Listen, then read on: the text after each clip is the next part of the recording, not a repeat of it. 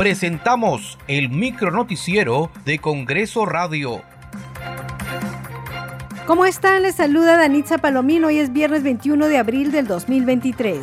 Estas son las principales noticias del Parlamento Nacional. Hoy culmina la semana de representación. Los parlamentarios de las diferentes bancadas realizan actividades en Lima y en el interior del país.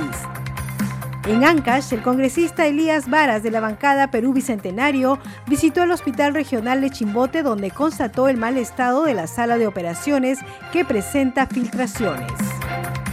Me encuentro en este momento en el Hospital Regional de Chimbote, es ubicado en Nuevo Chimbote, ¿no? Estamos haciendo lo que son actividades de fiscalización en, el tema de la salud.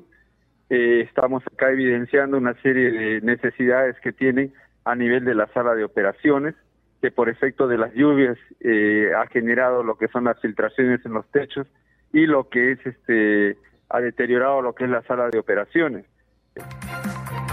En La Libertad, el parlamentario de Fuerza Popular Víctor Flores Ruiz propuso poner en valor el hospital de la localidad de Cartavio en el distrito de Santiago de Cao en la provincia de Ascope.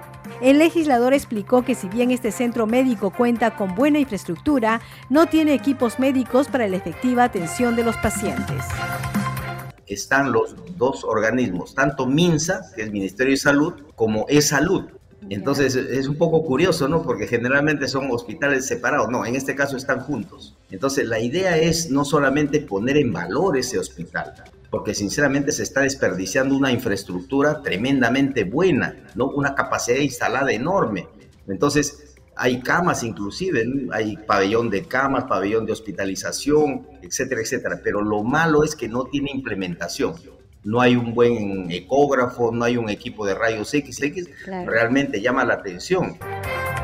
En Lima, en el distrito de Lince, la congresista Adriana Tudela de la bancada Avanza País estuvo en el colegio Gesualdo, donde dictó el primer taller denominado Conoce la Constitución en tu colegio, en el que se repasó los aspectos esenciales de la Carta Magna.